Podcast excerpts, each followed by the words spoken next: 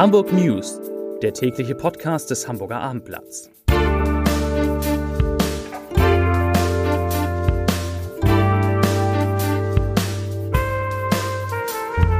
Liebe Hörer, herzlich willkommen. Heute ist Mittwoch, der 18. Oktober 2023 und hier sind unsere vier Top-Themen an diesem Tag. Drogen in Spielplatznähe, der Tod einer bedeutenden Hamburgerin, heiraten im Hamburger Rathaus, also in dem Rathaus und dann, halten sich fest, eine Magnetschwebebahn für unsere Stadt. Hier sind Marcel Becker und Sebastian Günther.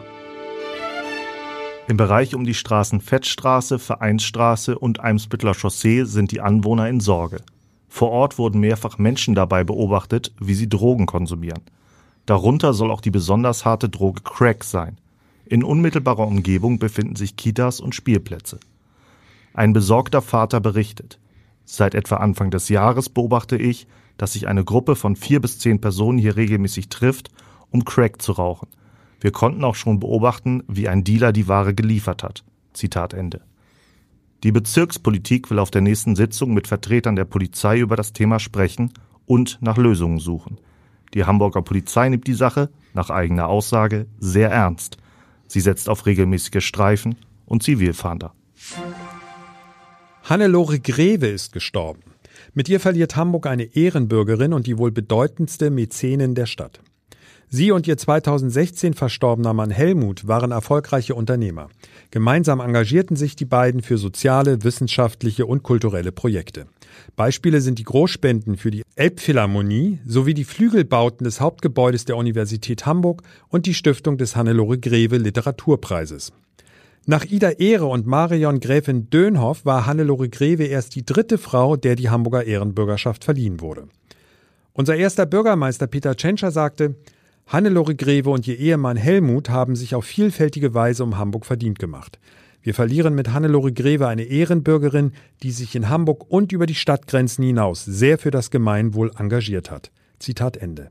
Hannelore Greve wurde 96 Jahre alt.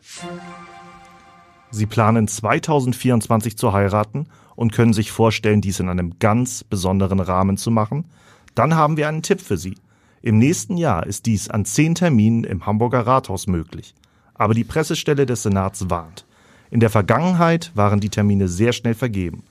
Für alle, die die Gelegenheit nutzen wollen, einen der sicherlich schönsten Tage des Lebens im historischen Hamburger Rathaus zu verbringen, heißt es also ranhalten.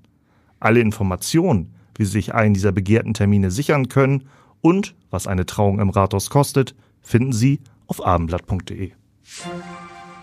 Diese Meldung klingt nach einem Aprilscherz, aber die Stadt Hamburg prüft tatsächlich den Bau einer Magnetschwebebahn, und zwar auf der Strecke zwischen der S-Bahn-Station Stellingen und dem Volksparkstadion.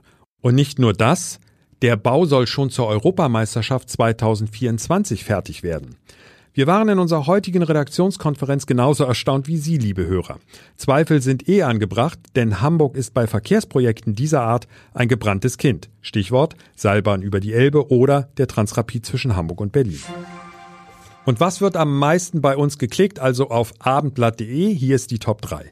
Auf der 3 Hamburg-Stellingen hatten wir eben erzählt, spektakulär Magnetschwebebahn für die Arenen wird geprüft. Auf der 2 Dreharbeiten für Nord Nord Mord. Ahrensburg ist Kulisse für ZDF-Krimi.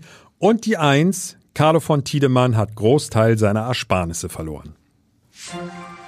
Wenn Veranstaltungen innerhalb von wenigen Minuten ausverkauft sind, dann muss es sich um Konzerte von Superstars wie Taylor Swift oder Harry Styles handeln. Oder um die Karten für Wacken. An das Duo Signer denkt wahrscheinlich in diesem Zusammenhang kaum jemand. Doch die Künstler haben alle 20 Aufführungen im Handumdrehen ausverkauft. Aufgeführt wird ihr besonderes Theaterstück Das 13. Jahr in einem alten Fabrikgelände an der S-Bahn Diebsteich. Zwar gehen dort nicht ganz so viele Zuschauer rein wie ins Volksparkstadion, nämlich 40, aber ausverkauft ist ausverkauft. Ungewöhnlich an dem Stück ist, dass der Zuschauer direkt in der Aufführung steht. Immersiv nennt sich diese Theaterform, von der ich vorher, um ehrlich zu sein, noch nie was gehört hatte. Meine Kollegin Annette Stiekele hat sich den Ort der Aufführung angeschaut und mit Signa Köstler, der verantwortlichen Künstlerin, gesprochen. Und das ist wirklich interessant und deshalb heute die Leseempfehlung von uns für Sie.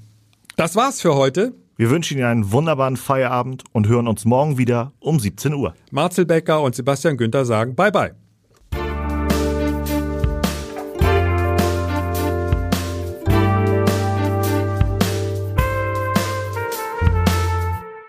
Weitere Podcasts vom Hamburger Abendblatt finden Sie auf abendblatt.de slash podcast.